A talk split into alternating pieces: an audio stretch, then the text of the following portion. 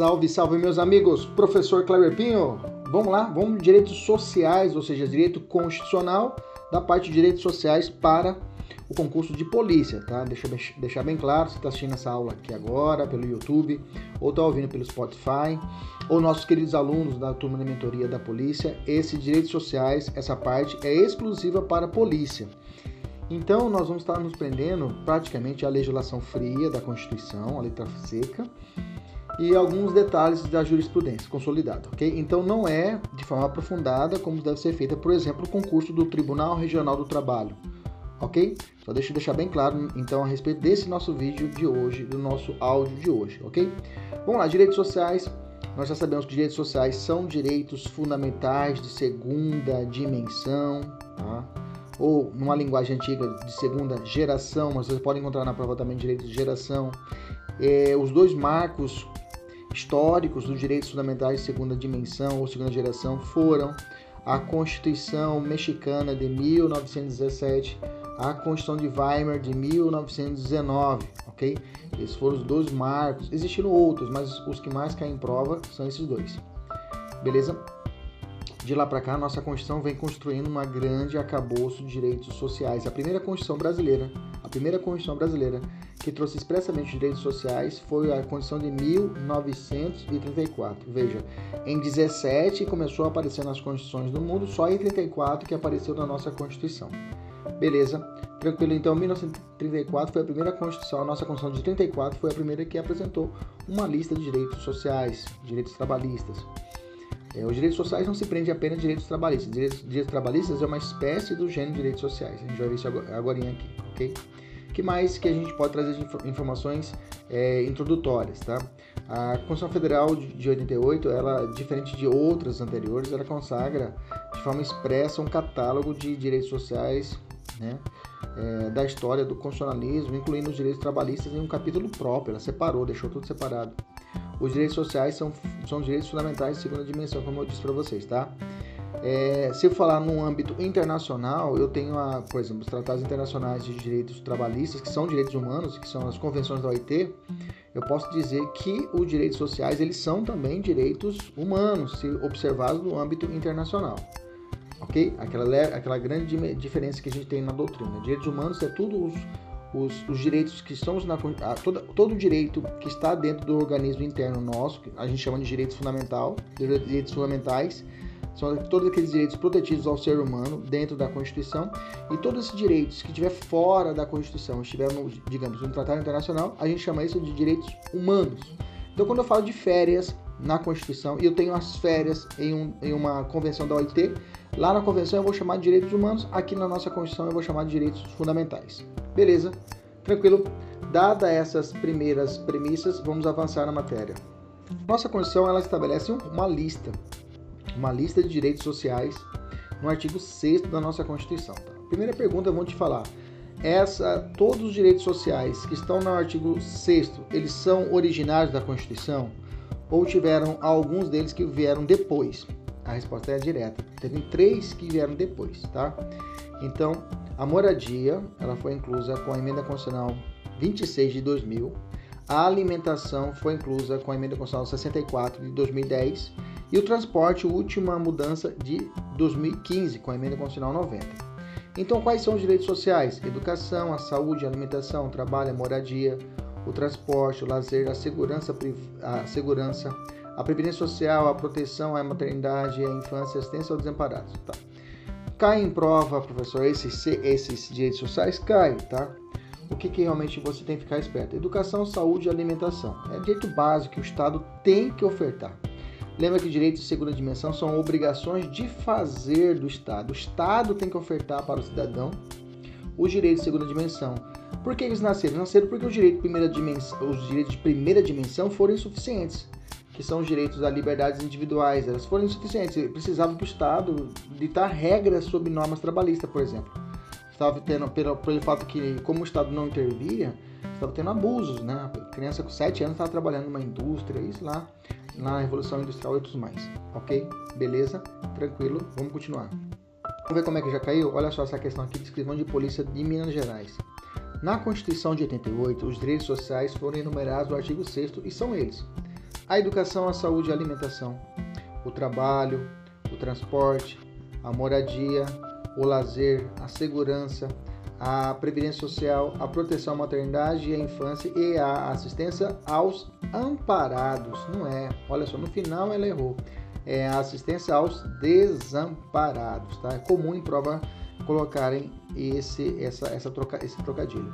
Também é comum na prova eles falarem a respeito dessa segurança, eles colocarem segurança pública, tá? Porque a segurança pública ela foi prevista lá no artigo 144, tá? Então, essa segurança não é propriamente dita segurança pública, é segurança ampla, tá? Não só a pública. Digamos, você prende também a segurança, digamos, patrimonial, a segurança a respeito das Forças Armadas e outras, uma segurança lato senso. Ok? Beleza, vamos avançar. É, então vamos lá. Quais são agora vamos entrar especificamente nos direitos trabalhistas, tá? Vamos falar de direitos trabalhistas que são os direitos sociais do artigo 7 o artigo 7 só o artigo 7 eu tenho os direitos individuais trabalhistas. No artigo 8 em diante eu tenho os direitos, direitos trabalhistas mais coletivos, tá?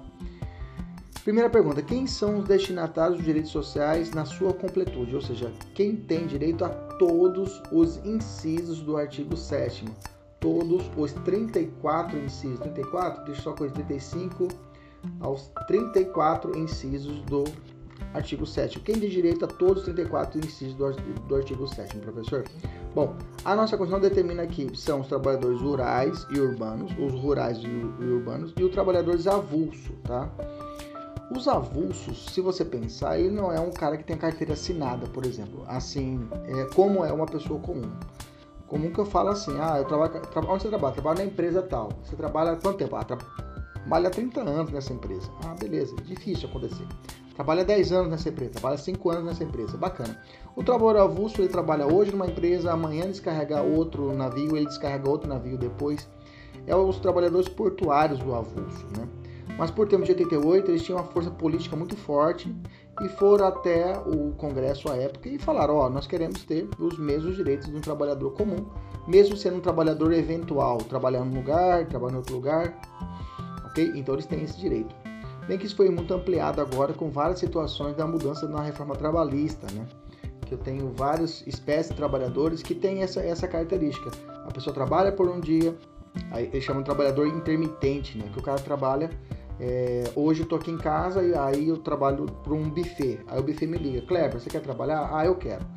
Aí eu trabalho aquele dia, só aquele dia que eu trabalhar eu já recebo e tenho carteira assinada, tudo certinho. Assino minha carteira, tudinho, faço o recolhimento do INSS, tudo bacana, só por aquele dia trabalhado. É um exemplo de trabalhador avulso, só que agora ele chama de trabalhador intermitente aqui no âmbito do urbano, não precisa ser no litoral. Ok? Mas isso é uma questão, como eu falei para vocês, exclusiva trabalhista, de matéria trabalhista, né?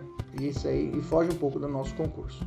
Bacana, então nós vamos ficar só nessa parte geral mesmo, nós vamos aprofundar mais. Se você quiser aprofundar mais, fique à vontade, tá? Vamos continuar. Agora, é, não gozam dos todos os direitos trabalhistas, estampado em 37. Tem três sujeitos que aparecem na Constituição, são mencionados na Constituição, apresentam uma lista de, de direitos para eles, mas eles não recebem os 37 de, é, incisos. Quem são? Servidor público civil, servidor público militar e o trabalhador doméstico. Okay? Esses três aparecem na Constituição. Aparecem. Quem fala trabalhador urbano trabalhador rural tem tudo. Mas o doméstico é urbano, mas só que ele não ganha tudo. servidor público é urbano, mas não ganha tudo. servidor público militar, ele trabalha dentro da cidade, mas não ganha tudo, digamos assim, ok? Então existe uma limitação. Lá embaixo a gente vai falar sobre a limitação do servidor público civil e do militar. Agora vamos entrar no artigo 7 tá? No artigo 7 normalmente cai a letra fria da Constituição para a prova de polícia. Ok? Então, muito importante nós dominarmos a letra fria. Então, vamos entrar no artigo, artigo 7 e vamos tecer algumas considerações. Vamos lá? Ok, aí eu tenho uma questão aqui do SESC, vamos resolver essa aqui. São destinatários dos direitos sociais em seu conjunto os trabalhadores urbanos, os rurais, com vínculo empregatício, os trabalhadores avulsos, os trabalhadores domésticos e os servidores públicos genericamente considerados, ou seja, em seu conjunto, são destinados destina, de, de, direitos sociais em seu conjunto. O conjunto que ele fala é no todo, tá? Ou seja, todos os direitos trabalhistas. Aí errou porque servidor público genericamente considerado, ou seja, civil e militar, não tem o conjunto, não tem todos os direitos trabalhistas. Essa, essa questão foi foda do SESP, porque eu coloquei essa palavrinha conjunto, né, quer dizer completude, o todo, que não é, é não, não, são todos os direitos que lhe gozam esses, o doméstico, o servidor público em geral. São direitos dos trabalhadores, já estou no artigo 7, vamos ao artigo 7. Se você tiver com a sua Constituição ou se você estiver assistindo a nossa aula, maravilha, vamos lá.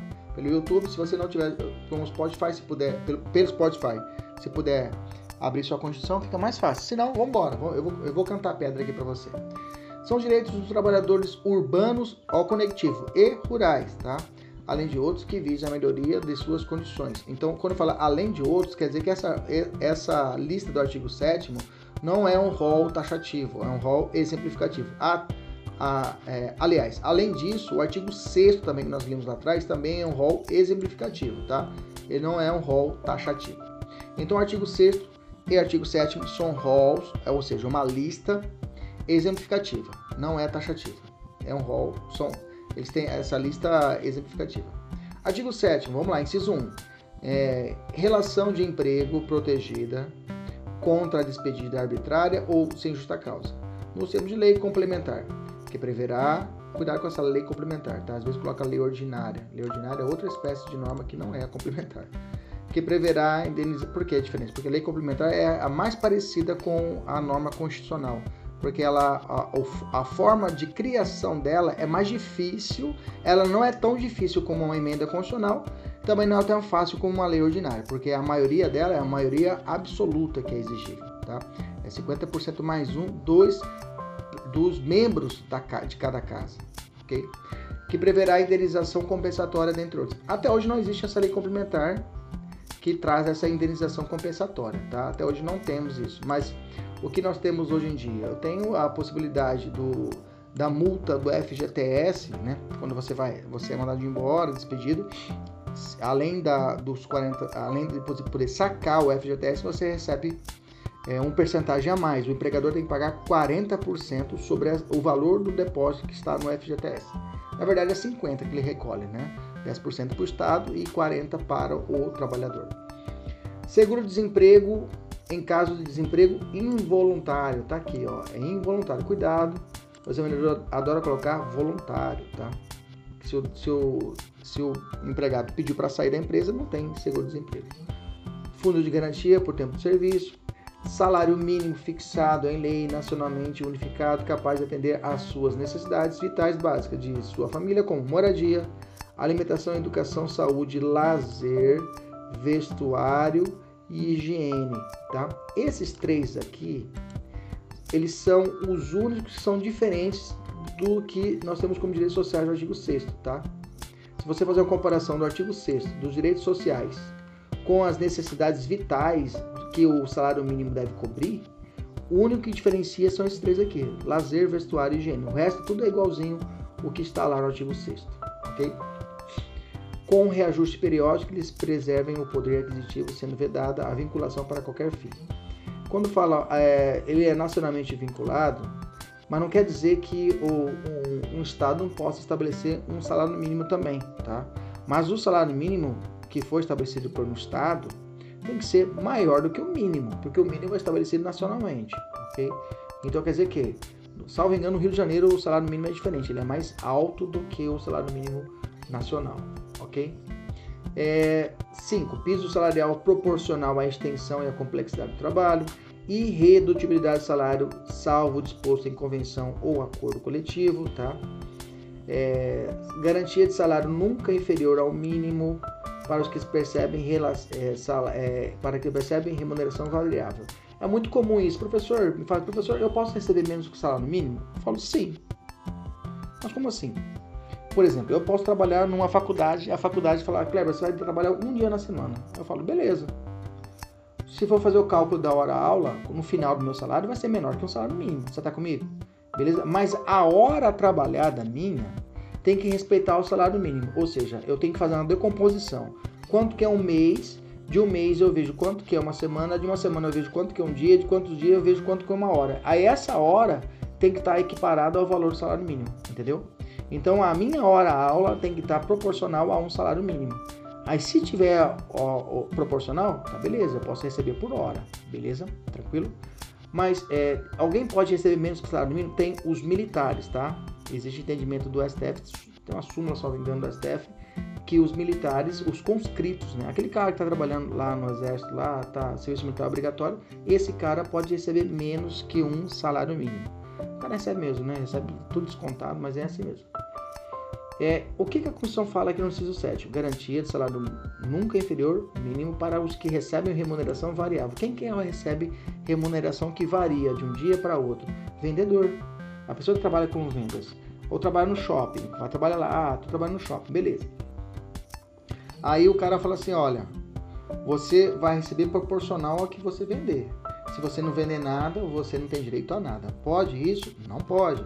Se o vendedor não vender nada, o que, que ele vai ganhar? Ele vai ganhar pelo menos salário mínimo.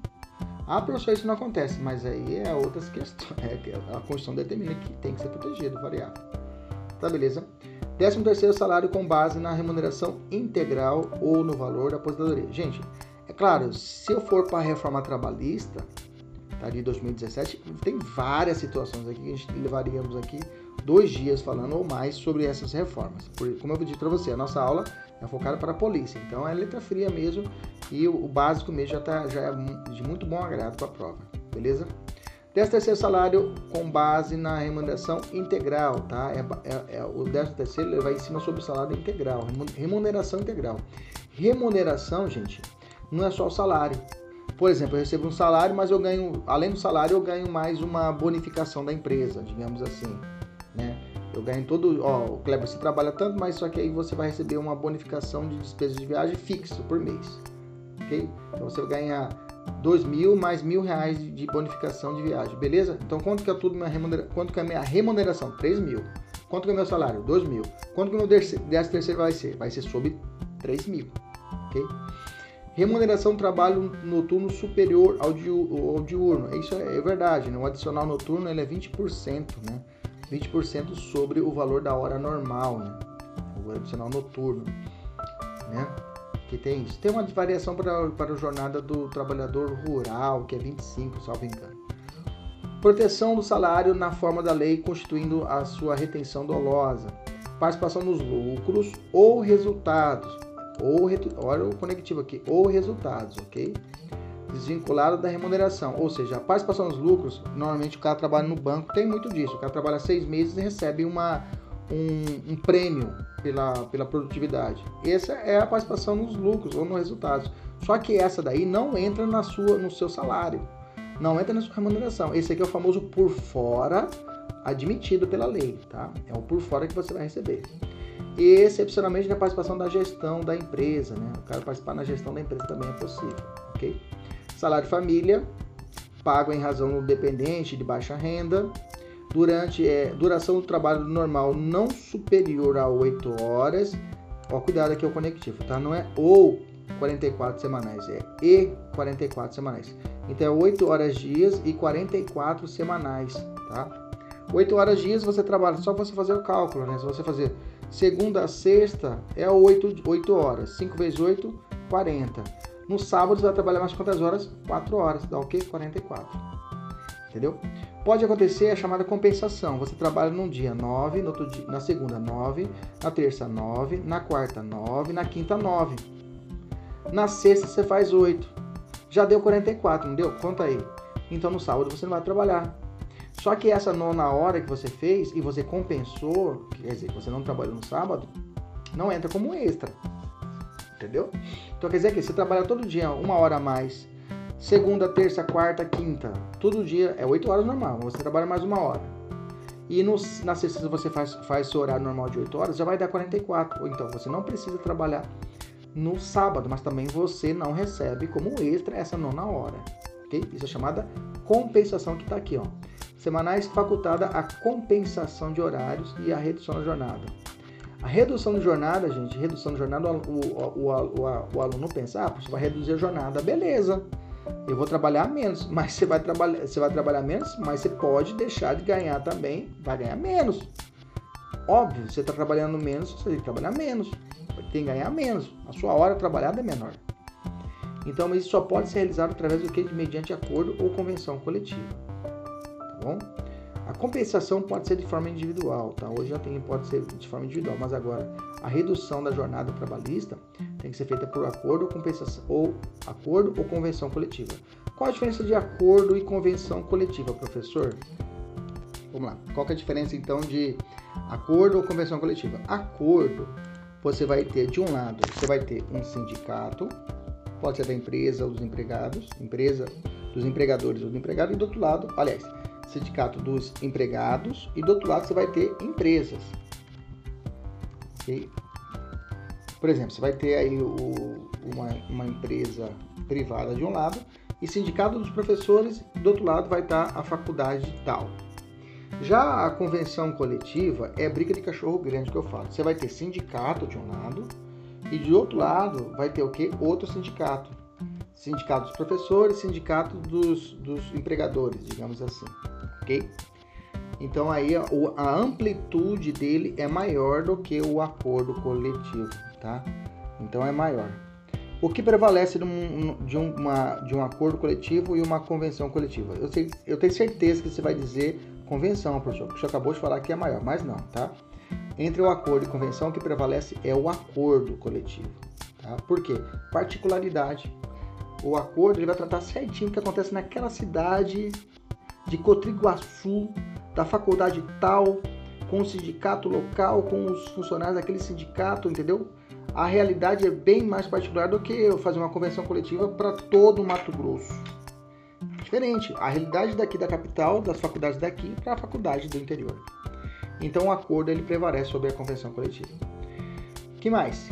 Inciso 14. Jornada de 6 horas para o trabalho realizado em turnos ininterruptos de revezamento, salvo negociação coletiva. Okay? São aquelas empresas que não podem parar, né? Aquelas empresas fornalhas que chamam são aquelas empresas onde tem a fornalha, ela não pode parar. Ok? Repouso semanal remunerado, aí a pegadinha clássica, preferencialmente. Preferencialmente aos domingos, tá? Repousar, o que, que é o repouso? Eu pensava que repouso antes, lá, lá na minha ingenuidade, antes de começar a estudar direito, eu pensava que o repouso era o direito de você ficar em casa descansando. Só que é isso mesmo, você fica em casa descansando, mas você recebe o repouso semanal remunerado é pago. Você, você fica um dia na sua casa descansando e você, como se estivesse trabalhando, mas não tá, você recebe. Tanto é que você perde esse, esse, esse domingo recebido, por exemplo, se você faltar à, à empresa durante a semana. Se você faltar um dia da empresa, um dia da empresa de forma injustificada, você perde o repouso semanal remunerado, ok? O repouso semanal remunerado ele é preferencialmente aos domingos. Gente, eu estou lendo aqui, nós estamos estudando, vocês vão ser polícia, tá? Direitos trabalhistas para vocês é igualzinho aqui, não é, tá? Direitos para servidor público é outra conversa que eu vou falar agora. Mas nós temos que aprender esses outros gerais que caem na prova do nosso concurso.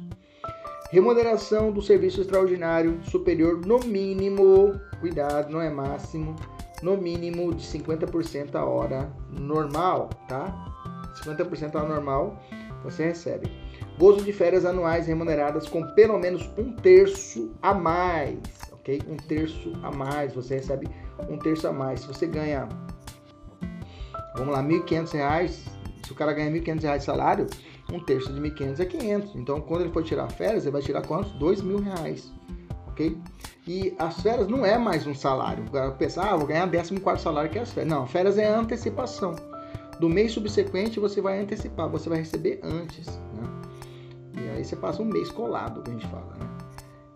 Próximo, 18. Licença, é, licença a gestante sem prejuízo de, de emprego com duração de 120 dias. Ok? 120 dias. Licença paternidade nos termos fixado em lei. Proteção no mercado de trabalho da mulher Aviso prévio proporcional ao tempo de serviço, sendo no mínimo 30 dias. Hoje tem uma tabela de progressão de aviso prévio, que cada ano trabalhar você recebe mais 33 dias de aviso prévio. É redução dos riscos inerentes ao trabalho por meio de normas de saúde, higiene e segurança. Adicional de remuneração para de penosidade, insalubridade, periculosidade, perigo, a, a, a, quase que enrolou aqui. Atividades penosas, insalubres ou perigosas, na forma da lei aposentadoria, assistência gratuita aos filhos e dependentes desde o nascimento até 5 anos de idade. Aí. Reconhecimento das convenções e acordo coletivo, proteção em face da automação. O que é automação? É uma ideia de que não pode ter daqui a um tempo. É, hoje tem o, o no, no, Supremo, por exemplo, lá tem o Vitor, né? Vitor é um sistema de, de, de, de, de, de computador, um sistema lá, um programa que lê os recursos extraordinários que chegam ao Supremo. Hoje da China aparece sobre isso. E aí esse Vitor faz a, essa leitura e aí ele automaticamente já faz a exclusão daqueles que estejam fora, que não estejam dentro do padrão do, do recurso, é, que não, não, não tem o requisito da repercussão geral, que é um requisito para um recurso ao Supremo Tribunal Federal. E ele automaticamente já exclui o, o, o recurso. Veja, ele faz a função de um servidor público. Em 20 minutos ele faz isso. O que o servidor levaria mais tempo. Então, realmente, é, o medo é daqui a um tempo que exista só máquinas, entendeu? Só máquinas. Ok? Mas não é o caso, né? Não é o caso, pelo fato que mesmo esses sistemas eles precisam da mão humana, do julgamento humano, né, para decidir algumas coisas. Existe um caso, por exemplo, nos Estados Unidos, em que uma, um sistema de computação do judiciário ele se corrompeu por completo. Por quê? Ele começou, ele mesmo chegou à conclusão de que a grande parte dos crimes cometidos do sistema carcerário eram de negros, outros mais, e eles necessitavam ter uma pena maior. Ele, era, um, era um sistema de fazer cálculo de pena. E ele mesmo começou a estabelecer que, um, que se o cara fosse negro, ele via os dados, negro, crime, e falava, não, esse cara aqui merece um, uma pena maior. O computador já começou a ficar segregado, entendeu? E aí falaram que não, não tá dando errado, mais ou menos assim, tá? Então, proteção face à automação é isso, é a ideia de que é uma máquina não pode substituir uma empresa, não pode ter 100% do que máquina sem o ser humano. E existe também a proteção a acidentes, outros mais. Seguro contra acidentes de trabalho, isso no 38 a 28, a cargo do empregador sem excluir a indenização que ele está obrigado quando incorrer em dolo ou culpa. Interessante que, que se você puxar lá no 37, quando estiver falando do servidor público, a responsabilidade para os trabalhador, para o servidor público, a, a, a chamada é, responsabilidade por regressão, ou seja, reversa, ou seja, quando o Estado entra uma ação contra o servidor público, também deve se provar o que o dolo e a culpa. Né? A responsabilidade é subjetiva. Ação quanto aos créditos resultantes das relações de trabalho com prazo prescricional de 5 anos para os trabalhadores urbanos, rurais e até o limite de 2 anos para a extinção do contrato. Ou seja, o que, que é isso? Terminou o contrato de trabalho, você tem dois anos para entrar com a ação, podendo retroagir a cinco anos atrás. Ou seja, quanto mais tempo você demorar para entrar com a ação, mais os direitos atrás, retrospectivos, você vai poder chegar para trás. Então, se hoje, 2020, você pode, se você entrar com a ação hoje, você pode retroagir cinco anos atrás. Cinco anos, ou seja, pode chegar até 2015, né? 15, 16, 17, 18, 19, 20, né? 16, 17, 18, 19, 20, isso, né? 15, 16, até para cá, para poder entrar com a ação. Proibição de diferença de salários e exercício de funções e de critério de admissão por motivo sexo, idade, cor e, e estado civil. Proibição de qualquer discriminação no tocante a salário, critérios de admissão do trabalhador portador de deficiência. Só você lembrar, qualquer espécie de discriminação não pode. Proibição de distinção entre trabalhador manual, técnico, intelectual ou entre profissionais respectivos Proibição do trabalho noturno, perigoso e insalubre. Grava no seu material aí, ó. Escreve aí, ó, NIP. Noturno, insalubre e perigoso. Não pode, tá? Ao menor de 18 anos e de qualquer trabalho ao menor de 16 anos, salvo no caso de aprendiz a partir do 14. Professor, eu entendi essa conta. Então você vai colocar assim, ó. Vamos fazer uma escadinha. 14 15, 16, 17. Vamos descer mais uma casinha aqui. 18. Vamos lá? Beleza. Então, de, é, de 16 para baixo, 16 para baixo, né? 16 para baixo, deixa eu colocar uma, uma, um negocinho bacana aqui. Deixa eu colocar uma forminha aqui. Isso, fica um negócio bacana, né? Então, de 16 para baixo, gira 16 para baixo 16 para baixo pronto. 16 para baixo. Ele pode trabalhar? Pode. Pode trabalhar como aprendiz ok? Que tem que ser de 14 para cima não é isso? 14 para cima né? Quer dizer que ele pode trabalhar como aprendiz? Pode, desde seja de 14 para cima. Então, de 14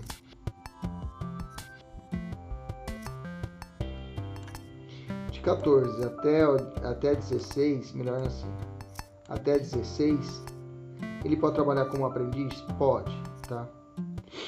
Então, e aí eu tenho de 14 até 16 para trabalhar como aprendiz. De 16 para cima, de 16 para cima, de 16 para cima, melhor assim, ele pode trabalhar em qualquer lugar? Pode, desde que não seja noturno, insalubre e perigoso. Ok? De 14 a 16 ou 17, 18, 19, pode até 24 anos, salvo engano, o aprendiz. Não tem problema ele pode trabalhar como aprendiz. Se for, tipo, pessoa com deficiência, pode ser até mais de 24 anos. Ok? É, agora, de 14, de 16 a 18, o cara pode trabalhar? Pode, desde que não seja noturno, insalubre ou perigoso. Ok? Beleza. Noturno, insalubre ou perigoso não pode. Trabalhar. Ah, professor, tem um cara que vende, faz chapa aqui, aqui perto de casa, é, vende, é, faz, bagun faz lanche à noite. Ele tem 17 anos, vou empregar o cara para ajudar ele, para não ficar nas drogas. Cara, pode, bacana. Bacana, né? Mas é, eu sempre tive essa dúvida, né? Como é que fica, né? Ah, o cara chama o filho do fulano de tal que tá na droga para trabalhar de manhã, duas da manhã na feira, né? O moleque vai ter que carregar caixa, o guri tem 10 anos de idade, porque o trabalho enobrece o homem, pá. Aí eu, a gente tinha essa dúvida, né? Eu falava, porra, mas. É, pô, mas o cara tá certo, né? O cara tá certo, tem que ajudar a criança, senão não vai virar criminoso, parará, parará. Mas eu vi uma entrevista uma vez de um procurador do trabalho que ele falou o seguinte: olha, é nobre ele fazer isso. O repórter fez a pergunta para poder botar na parede, né? Ele falou assim: não, é bacana, é nobre fazer isso. Só que eu não posso criar um efeito repetição. Até hoje eu gravei isso. Eu posso gravar um efeito repetição, um efeito retroativo, um ciclo, um ciclo de pobreza. Por quê?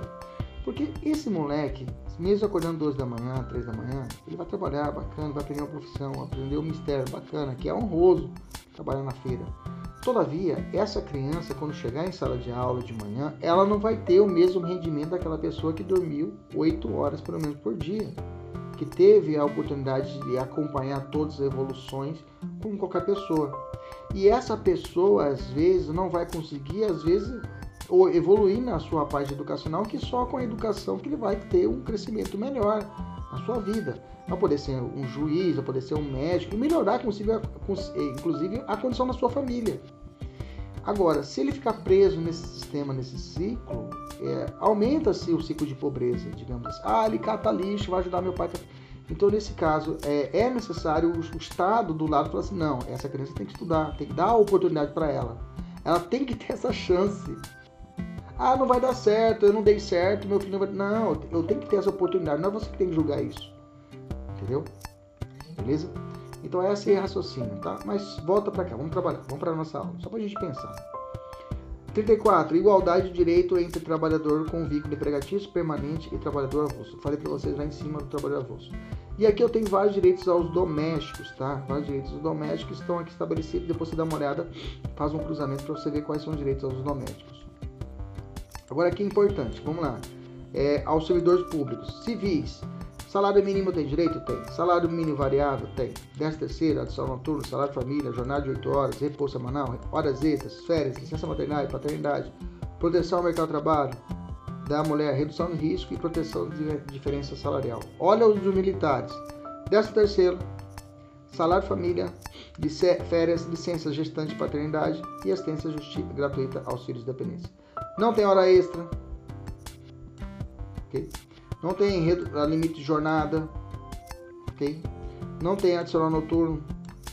Bem que muitos militares, é claro, dentro dos seus regimentos internos, estaduais, podem conceder alguns direitos sociais que não estão estabelecidos na Constituição, ok? Mas muitos, muitas corporações não falam, não vou fazer porque não está na Constituição, pô.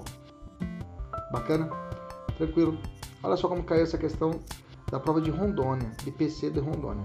A Constituição Federal de 88 prevê como direitos sociais a educação, saúde, trabalho, moradia, o lazer, segurança, previdência social, a proteção à maternidade e à infância e assistência aos desamparados. Bacana, faltou o transporte aqui. Diante disso, qual dos direitos abaixo não estão expressamente enumerados no artigo 7 da Constituição Federal não sendo um direito do trabalhador urbano e rural? Proteção ao mercado de trabalho da mulher mediante incentivos específicos na forma da lei. Aqui já tem que saber de cor 87. Tem que saber, olha, é o artigo 7 De cor não, tem que ter um rumo para não errar. Participação nos lucros, desvinculada da remuneração, excepcionalmente participação na empresa, irredutibilidade do valor dos benefícios. Não, não é benefício, é o que? Da remuneração. Ok? A remuneração que é irredutibilidade, não os benefícios. Irredutível é a remuneração, não os benefícios. Ok? Responde essa daqui. E vamos falar agora de direitos coletivos trabalhistas, do artigo 8. Direito à associação profissional sindical. Eu tenho primeiro várias vários pontos que nós vamos ter que bater. Primeiro ponto, a liberdade associativa e sindical. Então, artigo 8 é livre associação profissional ou sindical. Direito à associação é a mesma coisa do direito sindical? Eles estão no mesmo grupo, tá? Eu vou dizer para você que o direito à associação é um gênero que tem três espécies: a associação propriamente dita, o direito sindica, o, sindica, o sindicato e o direito político. Eles estão nesse, nesses partidos políticos, estão nesse mesmo grupo. Tanto é que ninguém é obrigado é, a afiliar-se a um partido político para poder votar, ninguém é obrigado a afiliar a um sindicato para poder exercer sua função, ninguém é obrigado a associar-se ou manter-se associado. Então, esses princípios, todos eles orbitam no mesmo sentido. Tá? Quais são as características? A liberdade de associação é gênero, que tem como espécie sindicato e os partidos políticos, já falei. A liberdade de associação é mais ampla, mais ampla, pois ela atinge, por exemplo, os militares. Exatamente, o militar não pode fazer ter uma associação, um sindicato, mas ele pode ter uma associação e existe muita associação dos, dos é, cabos soldados, associação dos oficiais. Essas associações não têm a mesma finalidade sindicato que é fins trabalhistas, direitos trabalhistas ok? Eles buscam outros direitos, outros, outros, outros, outras, outros benefícios, ok? A liberdade de associação e sindical é um direito fundamental de segunda dimensão de efeitos negativos, ou seja, o Estado não pode impedir o livre exercício desse direito fundamental. Perfeito, é um direito fundamental de segunda dimensão de efeitos negativos, ok? É um direito de a obrigação de fazer, mas de efeito negativo, ou seja, o Estado não pode atrapalhar a, a iniciativa, o livre exercício do sindicato e da associação. Esse direito subdivide-se em, eh, subdivide em dois outros: o princípio da liberdade da associação e o princípio da liberdade sindical e a liberdade sindical em mais dois, que é a liberdade sindical individual e coletiva. Vamos por partes. O princípio da liberdade de associação assegura a liberdade de reunião e associação pacífica de um grupo de pessoas agregadas por objetivos comuns, não necessariamente ligados a, a interesses econômicos ou profissionais. Existe a exigência de ser, de ser pacífica, é claro, e não ter e sem caráter paramilitar, por óbvio. Já o princípio da liberdade sindical consiste na faculdade que possuem os pregadores e os empregados tá? de organizar e constituir livremente seus sindicatos, sem que os direitos coletivos individuais de cada categoria seja, seja ela econômica patronal prejudicados, digamos assim. O objetivo é defender os interesses. E esse liberdade sindical eu dividi em duas: liberdade sindical individual, que é aquela quando é a faculdade que o empregador e o trabalhador individual e livremente possuem de filiar-se ou manter filiar-se, filiado, né? ou mesmo de filiar-se a determinado sindicato, tá? Bacana? Essa é uma, uma visão individual. E eu tenho a liberdade sindical coletiva, que possibilita que possuem os empresários, os trabalhadores, agrupamentos unidos por unidade comum, similar ou conexa, e constituir livremente seu sindicato, representante dos seus interesses sem intervenção estatal. ok? O inciso 1 do artigo 8 fala assim: a lei não poderá exigir autorização do Estado para a fundação do sindicato, ressalvado o registro do órgão no órgão competente, vedadas ao poder público a interferência, a intervenção na organização sindical. Quem que é esse órgão competente, professor? Que fala assim, é, é, ressalvado o registro no órgão competente. Qual que é esse órgão competente? É o Ministério da Economia hoje no Brasil, tá? Antes era Ministério do Trabalho, mas agora não existe Ministério do Trabalho, é Ministério da Economia, ok? O sindicato é uma pessoa jurídica de direito público ou privado? Privado. Tem que criar, fazer a sua, a sua, sua eleição em posse, fazer sua chapa, constituir o estatuto, levar até uma, um registro de pessoas jurídicas, virar pessoa jurídica, todo o procedimento comum de uma empresa. A liberdade de adesão. Que, o que, que temos a liberdade de adesão? É, é, vinculado ao princípio da liberdade sindical individual que nós já vimos. Ninguém será obrigado a filiar-se ou, ou manter-se filiado a partido. Olha essa questão do CESP que caiu na PC do Rio Grande do Norte. Ninguém será obrigado a filiar-se ou manter-se filiado a sindicato. Perfeito. Inciso 7. O aposentado grifa filiado. Não é qualquer aposentado, tá? Tem direito a votar e ser votado nas organizações sindicais. Princípio da unicidade sindical. O que é o princípio da unicidade sindical? Bom, é assim, é, é proibido a criação de mais de uma organização sindical. Primeiro ponto é esse. Em qualquer grau. Que grau que é? Existem três graus de três graus, né, de níveis de unidade sindical. Primeiro grau, sindicato. Segundo grau, federações. Terceiro grau, confederações. Ok? Sindicato, federações e confederações. Então, é proibido a criação de mais de uma organização sindical, organização sindical em qualquer grau, já falei os graus, de categoria profissional, ok, dos trabalhadores, ou econômica dos empregadores, na base, na mesma base territorial que seja definida pelos trabalhadores ou empregadores interessados, não podendo ser inferior à área de um município. Ou seja, eu não posso ter um sindicato no âmbito de um bairro o mínimo que eu posso ter um sindicato de abrangência é no município. O professor não entende, então me, me explica. Por exemplo, eu quero montar um, um sindicato dos professores dos cursinhos privados, ok? De Cuiabá. E vou até o Ministério da Economia e falo, olha, eu quero criar o meu sindicato dos professores dos cursinhos privados de Cuiabá.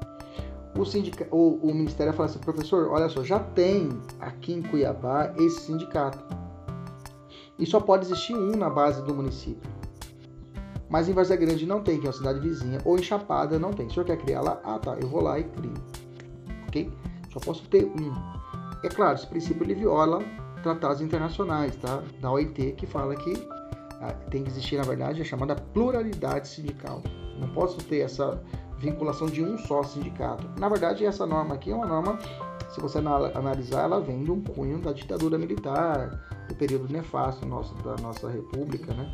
De 64, 64 para frente, pelo fato de que limitou os trabalhos dos sindicatos, ok? Resolve essa questão aqui. Substituição processual. Inciso 3 do artigo 8 Ao sindicato cabe a defesa dos direitos e interesses coletivos ou individuais. Cuidado com o conectivo aqui. Da categoria inclusive as questões judiciais ou administrativas. O sindicato pode me representar? Por exemplo, sou professor me mandaram embora. Eu posso chamar o sindicato para representar Kleber Pinho? Pode, tá? Questões judiciais. Olha só a questão aqui caiu no PC Rio Grande do Norte. Ao sindicato cabe a defesa dos direitos e interesses coletivos ou individuais da categoria, com exceção das questões judiciais. Então quer dizer que o sindicato não pode me representar no processo judicial? Claro que não. Aliás, claro que pode, né? Claro que pode. Contribuição confederativa confederativa. Essa contribuição é a única que permanece hoje, tá? Nos dias atuais não temos mais o chamado imposto sindical, aquela que você pagava, que você recolhia para o sindicato uma vez no ano, tá? Uma vez um dia de trabalho seu, você recolhia para o seu sindicato, era obrigatório. Hoje, graças a Deus, não existe mais. Só existe essa confederativa tá? que está no 4. A Assembleia Geral fixará a contribuição que, em sendo tratando de categoria profissional, será descontada em folho para custeio do esquema confederativo. Essa que tem hoje, você que decide. Se você quiser ou não ser filiado, aí você recolhe. Independentemente da contribuição prevista em lei. Essa prevista em lei era que estava estabelecida na Constituição, que não está mais. Aliás, na CLT. Ok? Então, como revogou na CLT, não tem mais essa previsão legal. Estabilidade sindical provisória, cuidado, tá? É proibida a dispensa a partir do registro, não é da posse, tá? Registro da candidatura a cargo de direção ou representação sindical e se eleito, ainda que suplente, até um ano. O suplente também tem proteção, viu, gente? Até um ano após o final do mandato, salvo se cometer falta grave, aí tem que ser comprovado na justiça. Olha só como já caiu É vedada a dispensa do empregado sindicalizado a partir do registro da candidatura a cargo de direção ou representação sindical. E se eleito, ainda que suplente, até dois anos. Não é até dois anos, até o quê? Um ano. Quer dizer que, se o mandato tiver três anos, encerrou o mandato, ele pode ser mandado embora? Dispensado? Não, ele, tem que ficar, ele fica na empresa mais um ano. Okay? É mais uma garantia para que ele possa ter livremente a oportunidade de trabalhar e representar sua categoria, inclusive o suplente. Inclusive suplente. Na verdade, os diretores, a direção, são sete. O limite máximo é sete. Sete titulares, sete suplentes. Esses 14 recebem essa, essa blindagem constitucional. Aplicação das organizações. Por isso que tem, quando você vai ver é, é, eleição de sindicatos, é até tiro, né? Os caras são muita disputa. Né? Eu já presenciei como, presenciei como representante da OAB uma eleição da Energisa, que é a empresa, mas antes era a Semate aqui, no, aqui dos eletricitários. Nossa, o negócio é uma campanha igualzinho como se fosse para prefeito mesmo. Aplicação às organizações sindicatos rurais e de colônias de pescadores. O artigo 8 parágrafo fala: as disposições desse artigo aplicam-se a organizações de sindicatos rurais de colônias de pescadores atendidas as condições que a lei estabelecer. Bacana tranquilo. Direito de greve. O artigo 9 fala assim: é assegurado o direito de greve, competindo aos trabalhadores decidir sobre a oportunidade de exercê-lo e sobre os interesses que devam, por meio dele, defender. O direito de greve é um direito fundamental de segunda dimensão? Sim. De efeitos negativos também, ou seja, o Estado não pode impedir o livre exercício desse direito fundamental. Parágrafo 1. A lei definirá os serviços ou atividades essenciais e disporá sobre o atendimento das necessidades inadiáveis da comunidade. Então ele fala sobre atividade essencial e necessidades inadiáveis, ok? E ainda fala os abusos cometidos sujeitos responsáveis às penas da lei. Então vamos ver o que, que se tra... o que, que a lei trouxe, porque existe uma lei que trata disso, que é a lei de greve. A lei de greve em dia 89, a 7783, ela trouxe o que é serviços ou atividades inadiáveis, ela, ela trouxe um rol. O artigo 10 dessa lei traz o que é serviços ou, ou serviços, na verdade, atividades essenciais.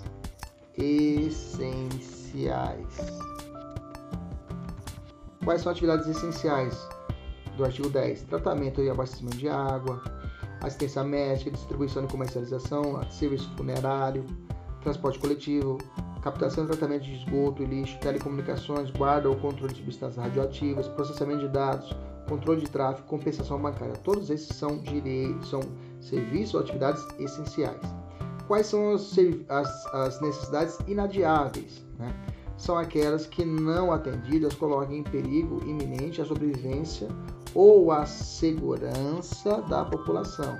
Ok? Ou a segurança da população. Então, artigo 11, parágrafo único. Ok?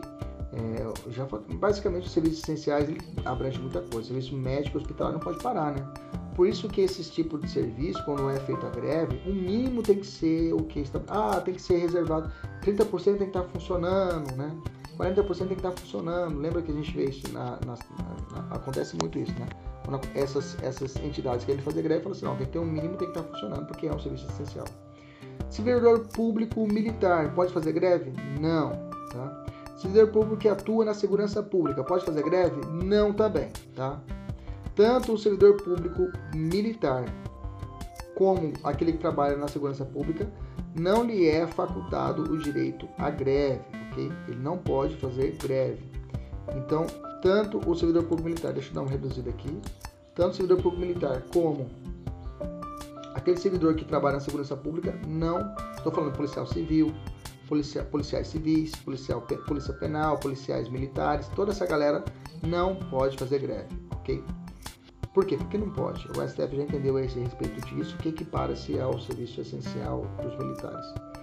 Como será exercido o direito de greve do servidor público civil, pois até a presente data não foi editado lei que regulamenta a sua profissão, ou direito de greve. Exatamente. O artigo 37, inciso 7, fala assim: o direito de greve será exercido nos termos e nos limites definidos em lei específica. Até hoje não tem essa lei.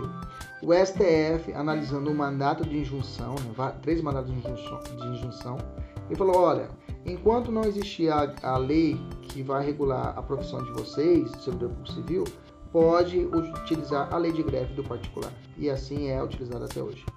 Caso o servidor público realize greve, a administração pública deverá descontar da remuneração os dias que ele ficar sem trabalhar? Em regra, sim, tá? Em regra, a administração pública deve fazer o desconto dos dias de paralisação. Exceção, exceção, se a greve for, for provocada por conduta ilícita do próprio poder público. Atrasou, ele mesmo atrasou o salário, ele não está pagando 15. É uma conduta ilícita, nesse caso, a culpa não é do servidor. Aí não pode descontar. A Justiça do Trabalho é competente para analisar a abusividade da greve dos servidores públicos seletistas da administração pública direta, autarquias e fundações? O STF falou que não, tá? Quem vai fazer isso é a Justiça Comum Federal ou Estadual, não a Justiça do Trabalho. E se a greve abranger mais de um estado? Se abranger mais de um estado, seguinte, é, ele tem a seguinte interpretação: se a greve for servidores públicos estaduais ou municipais, e estiver restrita a uma unidade da federação, por exemplo, um estado de Mato Grosso, por exemplo, quem julga é o Tribunal de Justiça se a greve for servidores públicos federais e estiverem restrita a, a, uma única região da Justiça Federal, quem julga é o TRF. Por exemplo, greve de servidores públicos federais do Pernambuco, do Ceará, Rio Grande do Norte e da Paraíba. Okay? Quem vai julgar é o TRF 5. Okay? Mas se a greve for de âmbito nacional, quem julga é STJ. STJ que julga a abusividade. Okay? Direito de representação. Tá? É assegurada a participação dos trabalhadores e empregadores o colegiado dos órgãos públicos em que seus interesses profissionais ou previdenciários sejam objeto de discussão e deliberação. São exemplos conselho, por exemplo, o Conselho Curador FGTS e Conselho Curador do INSS. Artigo 11. Nas empresas de mais de 200 empregados é assegurada a eleição de um representante neste com a finalidade exclusiva de promover a negociação. É 200, tá? Não é 300, não é 100. Inclusive isso aqui já está, ele recebe a mesma proteção daquele cara que é estabilidade provisória, do que recebe estabilidade provisória por mais de um ano do seu mandato, tá? Ele mantém a sua estabilidade. Gente, sobre direitos sociais era isso daqui. É, agora com você fazer exercícios, o pessoal da mentoria resolver os exercícios que foram propostos. Até a próxima, se Deus quiser. Tchau, tchau.